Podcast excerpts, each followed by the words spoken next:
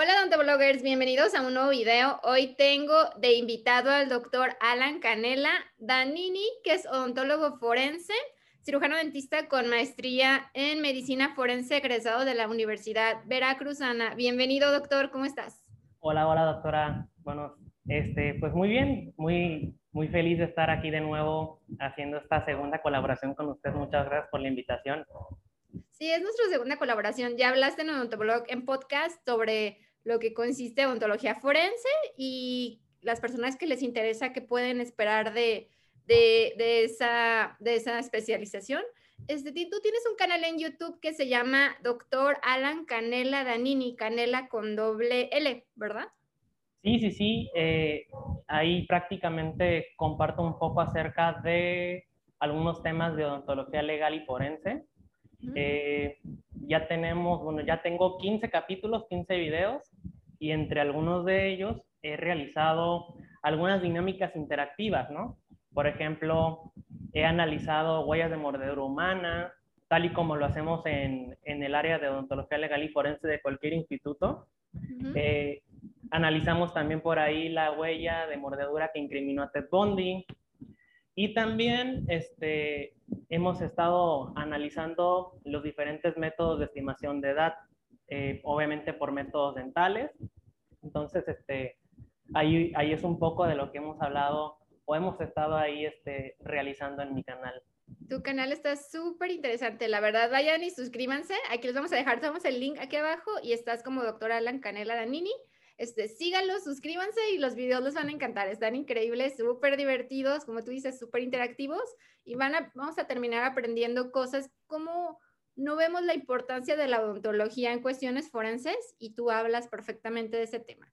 Tú que eres experto en forense, en odontología legal, todo lo que estamos hablando, hoy vamos a hablar de, de eso, del expediente odontológico enfocado pues a la norma, este, lo que tiene que tener cuestiones legales para nosotros como odontólogos, eh, protegernos legalmente frente a demandas y cómo hacer un buen expediente. ¿Cómo no le ponemos importancia? Le ponemos más importancia a nuestros tratamientos, a lo que vamos a hacer, pero no llevamos un buen expediente clínico como se pide, como se reglamenta, como la constitución lo, lo dice, como la ley general de salud y las normas oficiales mexicanas lo, lo, lo piden, ¿verdad? No, no, llenamos esos requisitos y es súper importante. A ver, platícanos un poquito de eso.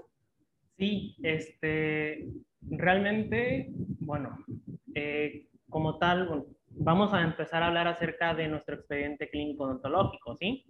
Eh, pero antes de empezar ahí a, a, dirigirnos, nada más le quería preguntar, ¿usted qué entiende por la palabra responsabilidad? Así, o sea... El... Ajá, responsabilidad, pues a fin de cuentas vas a tener como de tus actos, tú vas a ser, vas a tener esa, vas a, no ser responsable, vas a, vas a dar la cara, ¿no? De cierta forma. sí, exactamente con esas palabras, ¿sí? La responsabilidad es un valor, ¿sí? Es, es cumplir eh, con nuestras obligaciones, ¿no? Es hacernos eh, es tener cuidado de las decisiones que tomamos, ¿sí? Es rendir cuenta de los actos que nosotros pues realizamos a fin de cuentas, ¿sí?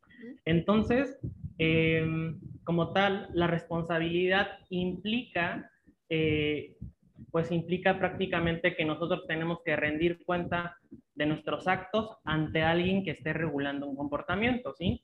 Eh, desafortunadamente, nuestra consulta odontológica no siempre es miel sobre hojuelas, ¿no? Este, espero que nunca estemos en alguna situación en la que algún paciente eh, tenga alguna mala opinión de algún tratamiento, esté a lo mejor asegurando que el tratamiento que nosotros le realizamos le falló y esté afirmando que fue por una mala eh, elaboración del, del, odontólogo, ¿no? Entonces, eh, prácticamente eh, espero que nadie lo, lo, pase, pero si lo llegamos a pasar, tenemos nuestro expediente clínico odontológico, que es el documento odontolegal como tal, que nos va a amparar, ¿sí? Por lo tanto, es importante que conozcamos bien cómo es que se conforma, cuáles son los lineamientos que debe de tener para que sea nuestro mejor aliado, ¿sí? Sí.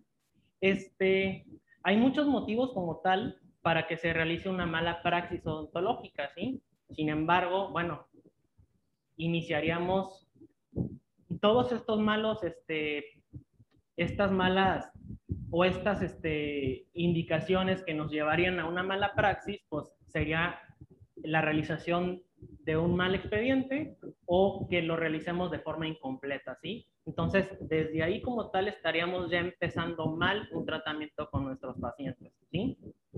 Entonces, la norma oficial mexicana que habla acerca del expediente eh, clínico es la norma 004, ¿sí? El expediente clínico pues va a ser el conjunto de información que va a detallar la salud de nuestro paciente, ¿sí? Es decir, vamos a manejar datos personales de nuestro paciente completamente, ¿sí? Este expediente clínico puede estar conformado por muchos documentos, documentos que van a ser escritos, documentos eh, gráficos, como en, nuestro caso el odontograma, ¿no? Este, documentos imagenológicos y de muchas otras eh, tecnologías como tal. Y fotografías también entrarían en el expediente, ¿verdad? Exactamente, sí, exactamente. Fotografías, radiografías, eh, en caso tomografías, cualquier tipo de documento que pueda formar parte de las diversas intervenciones que haya tenido el paciente con el personal de salud. Em, entonces, el objetivo del expediente clínico es que sea capaz de describir la salud del, del paciente que nosotros pues estemos prácticamente tratando, ¿sí? La norma 004 nos menciona que es muy importante que desde un principio nuestro paciente conozca todos eh, los riesgos, todos los beneficios que va a obtener por medio de su consentimiento completamente voluntario, ¿no? Es por eso que dentro del expediente clínico debe de estar también integrando este documento que se llama consentimiento informado, que también vamos a hablar de él un poquito más adelante, ¿sí? Entonces, este, la norma 004 aborda de manera general lo que es la realización del expediente clínico. Sin embargo, nosotros los odontólogos para poder eh, analizar bien los lineamientos del expediente clínico odontológico, debemos entonces de consultar la norma eh, oficial mexicana 013, que es para control y prevención de enfermedades bucales, ¿sí? Entonces, si nosotros entramos a esa norma, vamos a analizar, vamos a percibir todo, todo, todo lo asociado a nuestra consulta odontológica diaria, ¿sí? Todo lo que nosotros debemos de eh, realizar, ¿sí? En el apartado 9 es en donde ya se va a tocar todos los lineamientos de qué es lo que debe de tener nuestro expediente clínico odontológico, que es prácticamente lo que vamos a empezar analizar ahorita. Ok. Este, prácticamente eh, consta de dos partes, ¿sí? La, la, la, primera parte del expediente, pues va a ser esta, esta parte identificativa, ¿sí? Primero debemos de poner bien todos los datos de nuestro consultorio, de, de la unidad en la que trabajemos, de la institución en la que estemos. Ahora sí que esto va a depender de del, del lugar en, en, donde brindemos el servicio, ¿sí? Especificar nombre, tipo, ubicación, etcétera, ¿sí? Posteriormente viene ya nuestro nombre, nombre del odontólogo, este... Cédulas. Eh, cédula, exactamente, toda la información identificativa de, de la persona que esté brindando el servicio, ¿sí? Y ya después viene la parte identificativa del paciente, ¿sí? Eh, nombre completo, sexo, edad, ¿sí? Eh, lugar de residencia. Eh, y ya para finalizar, la fecha exacta de la primera consulta, ¿no? Que es cuando el paciente llega por primera vez con nosotros y ya vamos a empezar a realizar ahora sí que nuestro primer contacto con él, ¿sí? Esta es la primera parte, es muy sencilla y yo creo que es con la que todos estamos pues ya familiarizados. Este, y ahora la segunda parte, pues ya esta sí ya va más enfocada en la historia clínica, que va a ser prácticamente este interrogatorio que vamos a realizar, la, la anamnesis, ¿no? y bueno, la primera parte pues va enfocada al, a, a prácticamente el padecimiento actual, ¿sí? En, en, esta parte, nosotros pues debemos establecer el primer contacto con la persona para percibir cuál es su motivo de la consulta, ¿sí? Esto es muy importante lo que voy a mencionar. Eh, el motivo de la consulta, por qué es que el paciente acude con, con nosotros, nosotros debemos de recabarlo tal y como lo menciona el paciente, con sus propias palabras y de preferencia sin ninguna modificación o sin ninguna abreviatura, ¿sí? Tal y como el paciente lo menciona. Si el paciente dice, tengo una, vengo porque tengo una bola en el cachete, así tenemos que notar, porque tengo una bola en el cachete, ok. Exactamente, tengo una bola en el cachete o me duele mucho una muela, tal y como lo menciona el paciente, así lo escribimos eh, para prácticamente describir el padecimiento actual y enfocarnos al motivo de consulta. ¿sí? Posteriormente, ya vamos a empezar a tratar de obtener información acerca de si el paciente tiene factores de eh, riesgo conforme a la zona en donde está habitando. Por ejemplo, este, cómo es su casa, tipo de casa, eh, lugar en donde vive, zona geográfica, este, mm, servicios de salud, si cuenta con, con hospital, si, si tiene, este, si va eh, a consulta médica constantemente, si va a consulta odontológica, ¿sí? Cuántas veces se cepilla los dientes, este, si utiliza este, el hilo dental o, este, o o enjuague bucal, ¿sí? ¿Cuántas veces come al día? Este, y eh, a qué se dedica, ¿sí? Todo este tipo de datos que nos pueden dar información para conocer si hay factores de riesgo en, en, en los hábitos diarios que eh, realiza el paciente, ¿sí? Ya después, pues bueno, ya viene todo esto de antecedentes heredofamiliares, ¿no? Preguntarle acerca de que, pues, este, si algún familiar tiene alguna enfermedad sistémica, este, todo lo asociado a enfermedades o situaciones eh, familiares de importancia, ya entraré aquí en todos los antecedentes heredofamiliares, ¿sí? Ya después nos enfocamos ya en todos estos problemas eh, o posibles enfermedades, pero ya del paciente, ¿no? Por ejemplo, obtener información acerca de si el paciente consume tabaco, si el paciente consume alcohol o si es, es adicto a alguna sustancia este, o, o algún medicamento, si tiene una farmacodependencia. Aquí nosotros tenemos, o en esta parte, debemos de hacer preguntas asociadas a obtener este tipo de datos, ¿sí? Eh, a conocer un poco los hábitos sobre lo que el paciente eh, consume, ¿no? Sustancias, este, posibles sustancias que puedan hacer alguna dependencia. ¿Cómo podemos hacer que nuestros pacientes nos digan la verdad? O sea, decirles antes, o sea, toda esta información es confidencial, es importante que me diga la verdad por su salud, por los procedimientos, porque muchas cosas las pueden ocultar y que pueden salir este, contraproducentes en algún tratamiento. Claro, claro.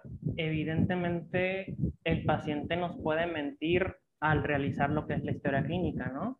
Por eso mismo es que el expediente viene siendo nuestro aliado, ¿sí? A final de cuentas, el paciente va a firmar, va a estar su firma, va a estar la nuestra, y es un documento odontolegal, ¿no? Obviamente, este, nosotros confiamos en nuestros pacientes y, y, nos vamos a basar en lo que nos mencionan, ¿no? Pero ahora sí que si llega a suceder algo malo, algo que no estaba prácticamente estipulado, para eso está nuestro expediente clínico odontológico, ¿no? Para defendernos ante alguna situación que, que en, en, la que el paciente haya, haya mentido, pero pues si está su firma, ahora sí que.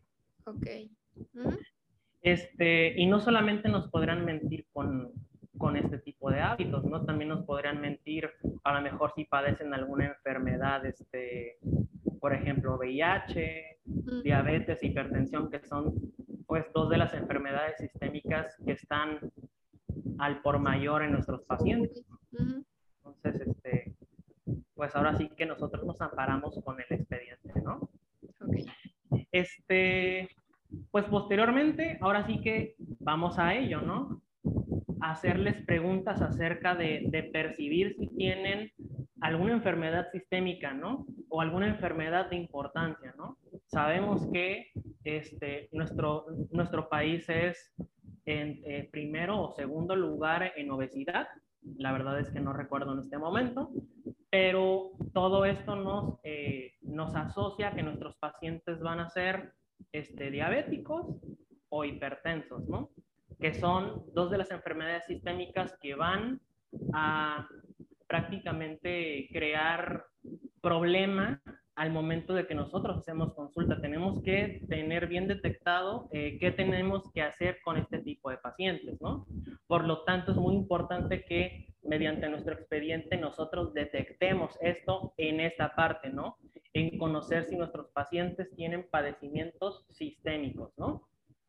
En caso de que nuestros pacientes, no, sí, este sí tengo diabetes, sí tengo hipertensión, hacerles preguntas al respecto. Ok, este, ¿en dónde o con qué médico va a realizar su, su, chequeo? Este, ¿Qué medicamentos toma?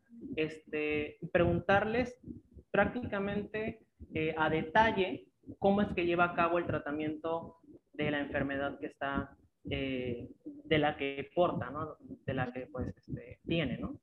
Sí. Ya después, ya que tenemos todo este tipo de datos, ahora sí ya pasamos al famoso interrogatorio por aparatos y sistemas, ¿no? Nosotros pues, somos odontólogos, analizamos el aparato estomatológico, por lo tanto, debemos de iniciar con el aparato digestivo, ¿no? Porque la boca forma parte del aparato digestivo, ¿no? Entonces, iniciamos con cualquier tipo de, pues preguntándoles acerca de eh, si tienen, no sé, a lo mejor eh, gastritis, eh, alguna enfermedad asociada al aparato digestivo. Y así vamos prácticamente preguntándoles acerca de cada uno de los aparatos, ¿no?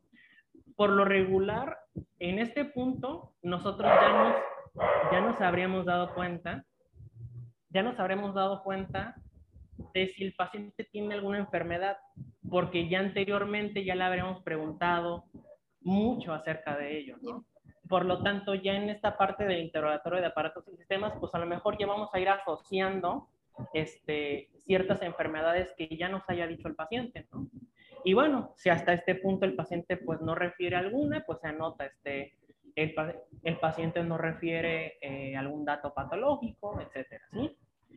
Ya de ahí, terminando este interrogatorio por aparatos y sistemas, ahora sí ya va a empezar como que la parte práctica, ¿no? La exploración. La exploración física, ¿sí?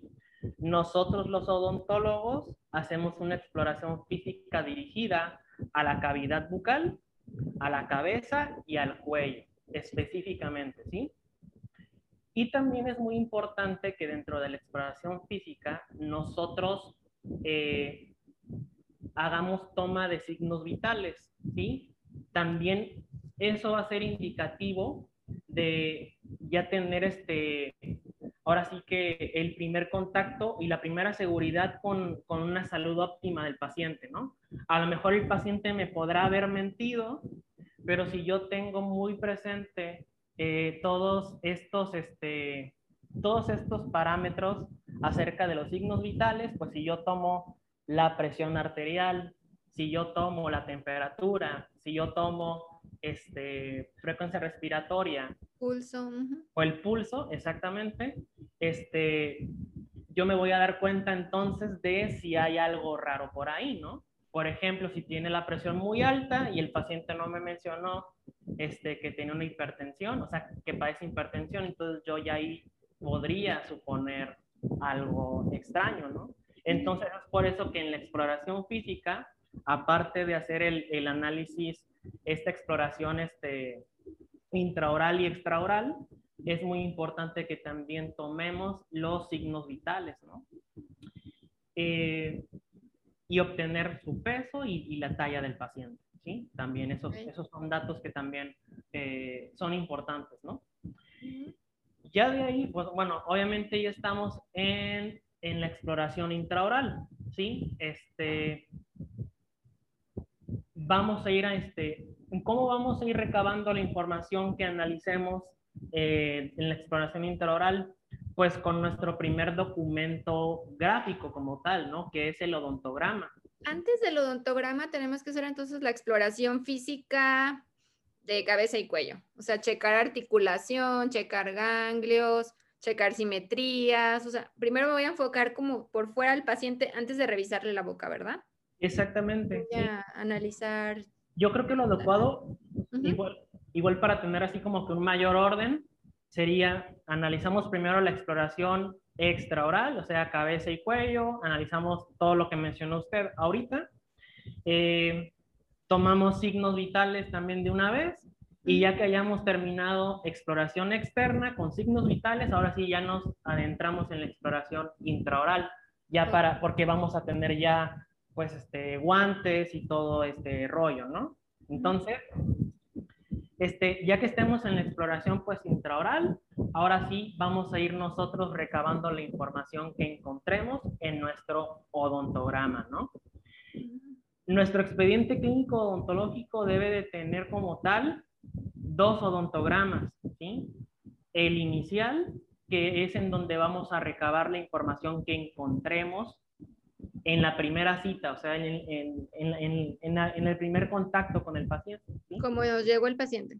Exactamente. Y la norma oficial mexicana también, eh, la 013, nos menciona que se debe de hacer un periodontograma, ¿no? También sería lo adecuado, ¿sí? Sin embargo, bueno, si nosotros realizamos el odontograma inicial tal y ya de ahí eh, queremos este, canalizarlo con el periodoncista, que bueno, ya eso ya sería dependiendo de las condiciones que analicemos, pues entonces a lo mejor él ya lo realizará de mejor forma, ¿sí? Ok, pero sí este recomiendan que lleguemos y pues dentro de nuestro odontograma también sondeemos, o sea, chequemos cómo están las encías y sondeamos de forma rápida, eso estaría bien. Sí, Sí, sí, sí. Como tal estaría bien. Y este, de hecho, la norma oficial mexicana sí lo menciona. Eh, realizar odontograma y periodontograma inicial. ¿Sí? Ok. Este, el odontograma debe de estar eh, con la nomenclatura de la Federación Dental Internacional. ¿sí? De preferencia es la que en la norma oficial 013 nos, nos estipula para que esté en el, en el expediente clínico. Ok. Este, ya de ahí que terminamos de, de, de recabar la información. También las se recomienda poner un odontograma infantil, ¿no? Exactamente, sí, sí, sí. Este, de, de, eh, dentición temporal, perdón. Exactamente, eh, de dentición temporal. Entonces, este, podríamos agregar el de la dentición permanente y por debajo el de la dentición temporal en caso de que llegue eh, un niño a nuestra consulta, ¿sí? Este, se nos, en, el, en, el, en la norma también se nos dice, debe de haber otro odontograma para que en este segundo odontograma nosotros vayamos también, bueno, ya analizando y vayamos anotando los tratamientos que poco a poco el paciente vaya realizando, ¿sí? Eh, por ejemplo, ya en la segunda cita voy a hacerle resina en el órgano dentario 17, entonces, después de que yo le hice la resina, ya voy y y le anoto en el odontograma de seguimiento el tratamiento que yo le realicé, ¿no? Entonces, así, este, mientras hayan más elementos en donde nosotros comprobemos cada uno de los tratamientos que vayamos realizando, yo creo que también va a ser hasta más claro para el paciente el tratamiento que se le esté realizando, ¿sí? Dentro de este apartado aparece también... Eh, dentro de la revisión intraoral, de la exploración intraoral, va a haber una parte en el expediente que diga como labios, carrillos, todo lo que son tejidos blandos, ¿verdad? Sí, sí, sí, sí. De preferencia, o sea, colocar el odontograma y ya por debajo eh, poner este, un, apartado de observaciones, ¿no? En donde nosotros podríamos agregar alguna situación eh, fuera de lo normal en algún, en algún tejido asociado a los dientes o eh, tejidos adyacentes, ¿no? Ok. Perfecto. Este, ya después de los odontogramas, viene la parte en donde podemos nosotros ir agregando ya los diferentes este, estudios auxiliares que se le hayan realizado al paciente, ¿no? Eh, ya sean radiografías periapicales, que bueno, nosotros podemos realizar propiamente, pero si se requieren radiografías este, panorámicas, la ortopantomografía o, u otro tipo de laboratorio, de, laboratorio este, se puede agregar en, en, este siguiente apartado, ¿no? Después de, de, lo que es el odontograma de seguimiento, ¿sí?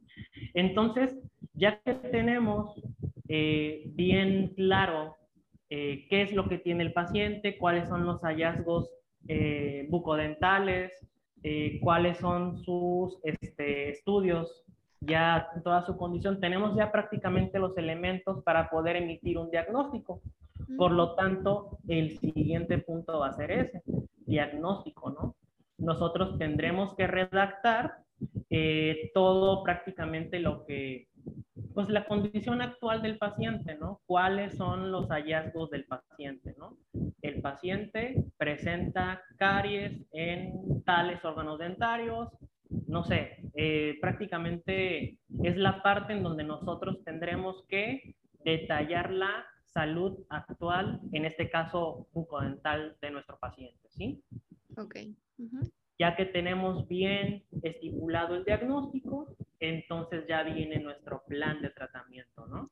En donde aquí prácticamente tenemos que eh, ir detallando también el tratamiento que se le va a realizar, pero eh, lo adecuado sería realizarlo por fases, ¿no? Yo creo que hasta sería hasta más, hasta más entendible para el paciente, ¿no? Eh, no sé, a, lo mejor este, ya, ya, ya, esto va a ser dependiendo de, de de lo que nosotros percibamos, ¿no? Y de la complejidad también de, de lo que se deba de realizar, ¿no? A lo mejor... ajá, en el plan de tratamiento yo puedo decir como empezar por lo más urgente, a lo mejor endodoncia, o sea, como que dándole prioridad al, por lo que viene a lo mejor o por lo que yo veo más urgente o por la infección que presenta y demás. Exactamente, sí. Este, a lo mejor el paciente ya viene con dolor, entonces este, nos enfocamos en este tipo de, de, emergencias como tal. A lo mejor si no tiene dolor, pero sí vemos que algún tratamiento ya necesita intervención, nos enfocamos en, en esos, en esos tratamientos que sí eh, son de urgencias, exactamente. ¿sí? Y ya conforme a eso, pues entonces ya elaboramos después las siguientes fases, ¿no? Eh, ya finalizando el plan de tratamiento, es muy importante que eh, como que agreguemos eh, una tabla de fechas, ¿sí?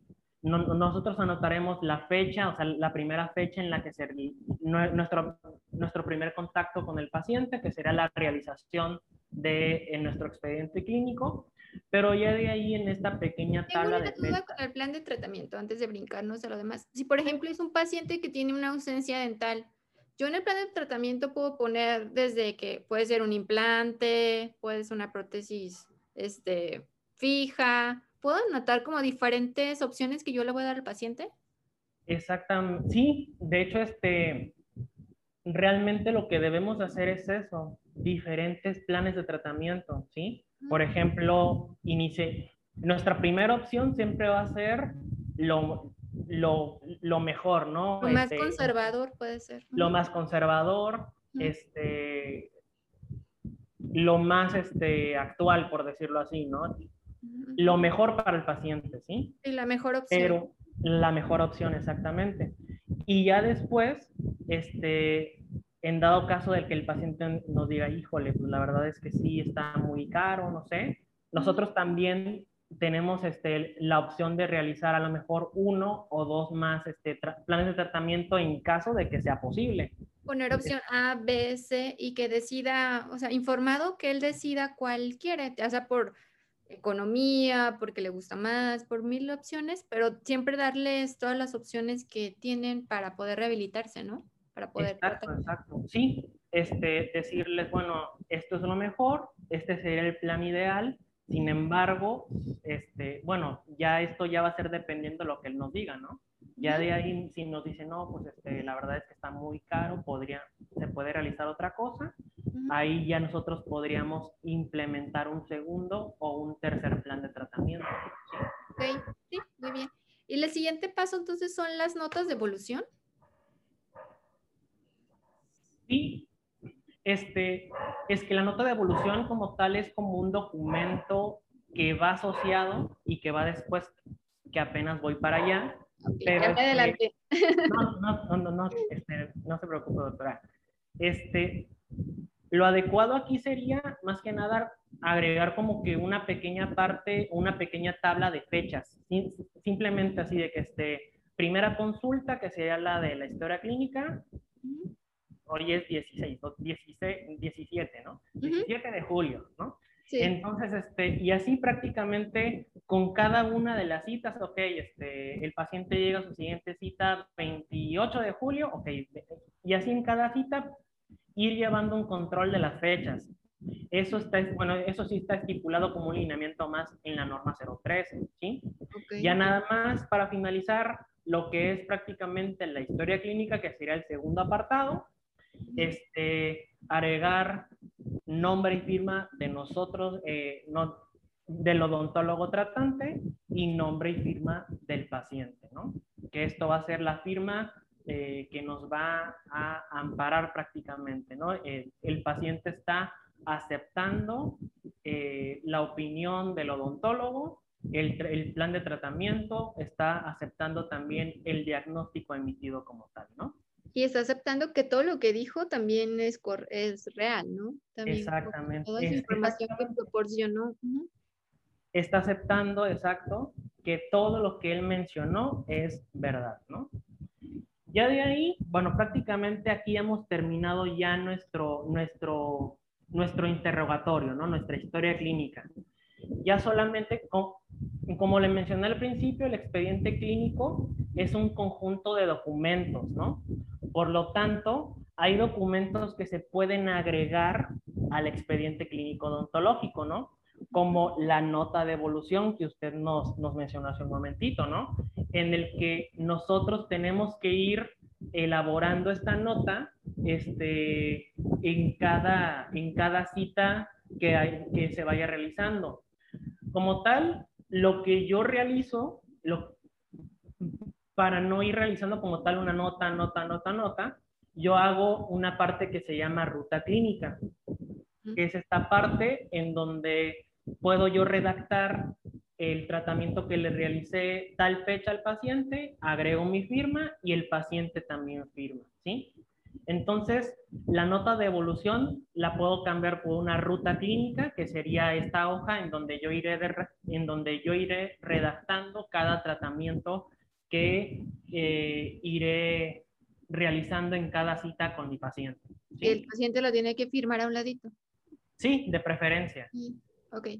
Este, la nota de interconsulta también es un documento que puede formar parte, ¿sí?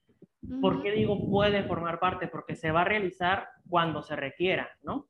Eh, nosotros eh, debemos de ser capaces de percibir hasta dónde yo puedo realizar un tratamiento, ¿no? Y hasta qué etapa yo tengo que hacer una interconsulta con el especialista.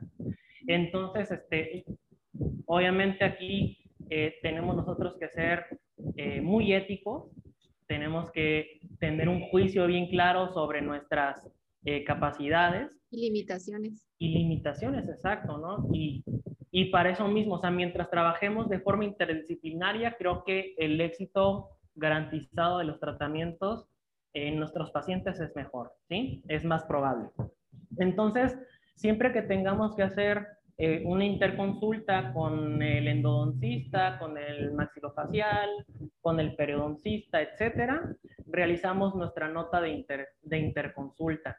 Todos los lineamientos de estas notas, que son estos documentos extra que se agregan, se encuentran también en la norma 013. Solamente que ya no voy a profundizar tanto en ellos porque si no, pues terminaríamos nunca. Entonces, les recomiendo que este, que en, caso de que se requiera realizar algún, algún documento extra como la nota de, de interconsulta, este, lo chequemos en, en, la norma 013 para hacer bien todos estos elementos y que no esté nada fuera de la norma, ¿sí? Ok. Otro documento importantísimo que puede hacer, hacer parte, el consentimiento informado, del cual ya habíamos hablado al principio, ¿no? Sí, que, viene siendo, que viene siendo este documento en donde nosotros vamos a redactar todo el procedimiento, tanto clínico como quirúrgico, que se le va a realizar al paciente, ¿no? En donde debe de estar redactado también eh, los posibles riesgos y también los beneficios que va a obtener, ¿no? Todo esto antes obviamente debe de ser explicado al paciente y él voluntariamente pues debe de aceptar, debe de, debe de eh, aceptar este, tratarse con, con nosotros a final de cuentas, ¿no? Entonces, también este documento debe de ir firmado y también todos los lineamientos se encuentran en la norma 013, ¿sí? Con, eh, en la carta de consentimiento informado, ¿sí? Ok, les vamos a dejar todos el link aquí abajo de la norma para que la puedan revisar como detalladamente y hagan sus documentos este, basándose en eso. Exactamente, sí. Para evitar ahora sí que cualquier tipo de, de, situación, de situación, este, espero que nunca la pasemos, la verdad, pero pues si la llegamos a pasar, que estemos bien amparados por nuestro expediente clínico. y ya por último. Nos va a amparar si el paciente nos demanda en cuestiones en juzgados civiles o, o penales, ¿no? O si presenta alguna inconformidad con, ¿cómo se llama? La comisión, la comisión de arbitraje médico. Sí. Ajá. Exacto, exacto. Este, prácticamente nos van a parar, ¿no? Eh, exactamente. Entonces, este, mientras tengamos todo, ahora sí que en tiempo y forma bien detallado, prácticamente eh, tendremos los elementos para poder eh, defendernos o en caso de que no esté bien realizado, pues entonces sería un elemento más en nuestra contra, ¿sí? Sí, y Por último, lo que yo les digo es también es tomar fotos. Hemos hablado mucho de tomar fotos, ya sea que tengan una cámara profesional o su celular o algo que nos pueda, no sé, respaldar de cómo me llegó el paciente. Así me llegó el paciente y así ya después le cambié estos amalgamas por estas resinas. Aquí está la otra foto de mis resinas. Como que poder respaldarnos de lo que vamos haciendo también con cuestiones como fotos que nos pueden ayudar muchísimo. Claro, y ahorita que toca eso, podremos ir agregando esas fotografías en, en la parte, bueno, obviamente lo vamos a ir anotando en nuestro odontograma de seguimiento, pero también ir, ir agregando todas las evidencias que tengamos en la parte de estudios auxiliares o también este, también en la ruta clínica ir especificando este, los tratamientos que realizamos. O sea, mientras más eh, elementos tengamos para defendernos, pues mejor, ¿no? Sí, sí, lo que pasa mucho en esos casos es que cuando llega el odontólogo no tiene un expediente clínico completo, no hay cómo defenderse o no tenemos las evidencias. Y eso pues ya la, la llevamos de perder este, aunque nosotros hayamos hecho el mejor tratamiento del mundo, a lo mejor no haya sido algún tratamiento de nosotros o X, o así llegó el paciente y dijo que nosotros se lo hicimos, este, si no nos, si no nos este, respaldamos, si no nos protegemos de cierta forma, el expediente tiene que ser en hoja o puede ser digital o cómo va eso. Eh, y este es un, este es un test, es una pregunta, así que, pues, la verdad muy importante de preferencia debe ser físico el expediente, porque así vamos a ir recabando la firma de nuestros pacientes, eh, ahora sí que con su puño y letra, ¿no? Y también mientras sea un elemento tangible, este, sería lo adecuado, ¿no? De hecho, este, eh, aún todavía no se, no se aceptan como tal ni los elementos este, tecnológicos, en, por ejemplo, los, los estudios auxiliares este, digitales en mm. un aspecto legal como prueba como tal no se aceptan porque pueden ser modificables, ¿no? Entonces, eh, digamos que todavía no se tiene bien regulado ese aspecto digital para obtener de estos documentos para ser utilizados como alguna prueba, ¿no? Entonces, de preferencia, sí ah, se debe de, de realizar físicamente. Ok, y la firma yo la tengo que checar con una INE, con una IFE. de que sí sea la firma real o que nomás me esté haciendo un garabato. O sea, eso lo tengo que yo checar. Pues la verdad es que por eso mismos que estamos nosotros pidiendo nombre y firma del paciente. que, que lo ponga con puño y letra su nombre. Exactamente, con puño y letra, nombre y firma. Y este, ahora sí que es una buena pregunta. Si somos muy este, quisquillosos en ese aspecto, se la podríamos pedir y, comparar, ¿no? Eh, sería... Cuando es un menor de edad, en la carta de consentimiento viene como firma el tutor, ¿no? Exactamente, sí. Si es este, un menor de edad, quien firmaría los documentos sería el padre o el tutor. Ok. Muy bien. ¿Y cuánto? ¿Cinco años es lo que tenemos que guardar nuestros expedientes? Sí. De hecho, este, a eso iba con el último documento que iba a mencionarle. Por ejemplo, tenemos un paciente que venía constantemente con nosotros y de repente deja de venir a su tratamiento, ¿no? Por lo tanto, eh, ya, ya tiene mucho tiempo, tenemos el expediente del paciente, no viene su tratamiento, nosotros como odontólogos tenemos que hacer una hoja de egreso eh, voluntaria. ¿Qué quiere decir esto? Eh, tenemos entonces nosotros que mencionar que el paciente en determinado tiempo dejó de venir, por lo tanto hicieron falta tal, tal, tal y tal tratamiento. Y este, o sea, tenemos prácticamente que redactar eh, el tratamiento faltante para que, el, para que el paciente se fuera dado de alta, ¿no? Porque luego, pues, es muy común que después regresen y para evitar cualquier problema, alguna, alguna discusión, mientras todo lo tengamos clarísimo, tendríamos esta, esta hoja de egreso voluntaria en la que le diríamos, bueno, aquí este, hicimos, pues aquí queda estipulado que yo realicé hasta tal tratamiento y le quedó pendiente todavía esta fase que usted ya no pudo venir, ¿no? En dado caso de que pues el paciente regrese y se arme una, una situación ahí. Como... Sí, de decir, llega, esto yo no se lo hice, ajá, que llegue con otras cosas en la boca, saber qué fue lo que... Sí, sí, sí, alguna situación en la que, en la que diga, usted me dijo, me hizo este, este tratamiento y no sé, afirme, afirme como que la realización de un tratamiento que a lo mejor yo no realicé, puede ser cualquier problema eh, al respecto. Y en esta norma, ya ahorita con las, todas las radiografías este, digitales, y con, ya tenemos todos radiovisiógrafo en nuestro, en nuestro consultorio. ¿Esas radiografías no me sirven para, para expediente? Sí sirven eh, como tal, eh, como, por decirlo así, como para nuestra práctica, pero todavía como tal, este, para emitirlas como prueba, no porque puede ser algo modificable. Eh, las imágenes digitales se pueden modificar, por lo tanto, no son tan aceptadas todavía para, para alguna defensa. Sí, y tomar en cuenta que también las radiografías físicas también se pueden ir como desvaneciendo, van perdiendo nitidez, o sea, a fin de cuentas pueden desaparecer.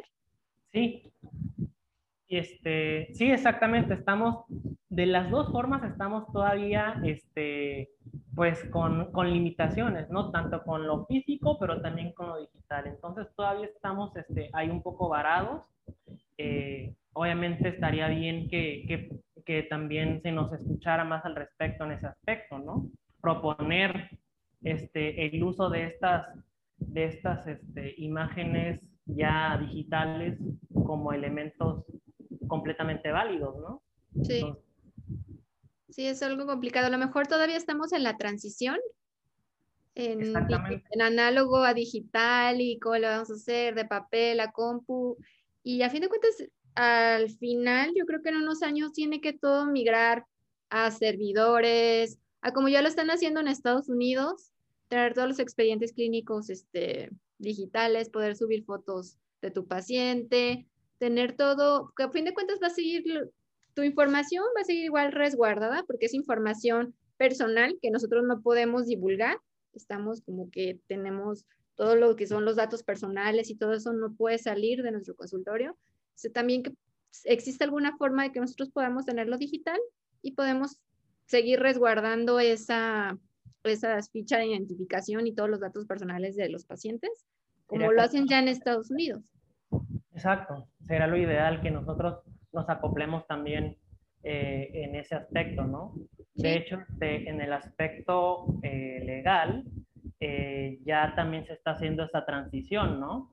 Antes este, todo era escrito, ahorita ya los juicios que se están haciendo son juicios orales, por lo tanto este, todo ya también es grabado, todo es, está también en esa transición, ¿no? Entonces, este, obviamente, creo que para allá vamos, pero este, falta, todavía falta. Sí, todavía falta, pero, pero se está trabajando en ello. Es bueno, vamos en proceso. Y decirles a todos los que nos están escuchando que toda esta información es nada más para el territorio mexicano. Cada país tiene sus normas diferentes, su historia clínica. Si nos están viendo de otro país de Latinoamérica, tienen que checar, este, basándose a la constitución y a las normas de salud y, y demás, leyes de su país. Sí, totalmente. Estamos hablando de normas oficiales mexicanas, entonces, pendientes. Sí. Pues recuérdanos tus redes sociales. Gracias por estar aquí, platicarnos. Este tema es súper interesante y en veces no lo no pensamos tanto de la importancia y de lo que nos puede ayudar, tomarnos unos minutos, en veces por hacer rápido, por querer atender rápido al paciente, no nos tomamos el tiempo de interrogarlo bien. A ver, tranquilo, aunque venga con dolor o todo desesperado, bueno, déjeme, déme, me voy a dar el tiempo de hacer una buena historia clínica, no por atenderlo y que se vaya rápido o tomarme el tiempo, o porque ya tengo otro paciente afuera, no me voy a tomar el tiempo de hacer un buen expediente clínico que a fin de cuentas me va a respaldar a mí, le va a servir al paciente de que yo recabe la mayor información para un mejor plan de tratamiento y un mejor este, diagnóstico. Tomarnos el tiempo, simplemente tener archivados, igual como tú me dices, cinco años, tener en algún archivero todos los, los expedientes y después de eso ya los puedo descartar con una hoja de egreso, pero tomarse el tiempo, de verdad, desde estudiantes es una buena, si nos ven estudiantes, es una buena forma de agarrar buenos hábitos. Tómense el tiempo para revisar bien a su paciente, para anotar todo lo que ven en, la, en el expediente, que no se les pase nada. Creo que toda esta información que nos trajiste, doctor Alan, es súper importante y agradezco tu tiempo que nos vinieras a platicar de las normas. Y recuérdanos tus redes sociales. Eh, tengo Instagram, mi cuenta de Instagram es arroba dr.alancanela, canela con doble L. Y este, eh, mi cuenta de Instagram está vinculada a mi canal de YouTube, que es este doctor Alan Canela Danini, Canela con doble L, recuerden. este, ya tengo 15, 15 capítulos, ya, ya hablé de ello un poco. Así que este, muy pronto ya estaremos, este, ya estoy planificando un poco más de dinámicas eh, que, que, iremos hablando, pues la verdad, de todo un mundo que, que aún todavía no se ha explorado tanto, que es la odontología legal y forense, y pues espero que se suscriban también para acá y bueno, que también continúen, este, continúen aprendiendo un poco de todo. Sí, vayan a suscribirse a su canal, está muy interesante. Todos los que nos están viendo, corran a suscribirse. Vamos a dejar aquí el link abajo para que se suscriban ya que están aquí en YouTube viendo este video. ¿Algo más que quieras agregar, doctor Alan Canela? Pues más que nada agradecerle ahora sí que eh, la, la, oportunidad de nuevo estar aquí en mi segunda colaboración con usted es, es un honor para mí. Y pues nada, este, enviarles saludos a todos. Espero que les haya gustado un poco eh, conocer un poco más acerca del expediente y que si tienen problemas con ellos se adapten a la norma, ¿no? A la norma 013 que habla acerca de control y prevención de enfermedades bucales, ¿no? Ok, nos vas a pasar el link, ¿verdad? Para ponerlo aquí abajo y lo puedan checar con calma. Y no se inventen la historia clínica, de verdad, sigan las normas tal como los los datos que debe de tener la historia y les va a salvar de muchos, muchos problemas futuros. Muchas gracias por tu tiempo y por tu espacio y por platicarnos de este tema legal tan importante. Gracias, te mandamos un abrazo, doctor Alan. Igualmente. Suscríbanse a su canal y suscríbanse también aquí en YouTube y nos vemos hasta un próximo video. Síganlo en sus redes sociales, en Instagram. Bye.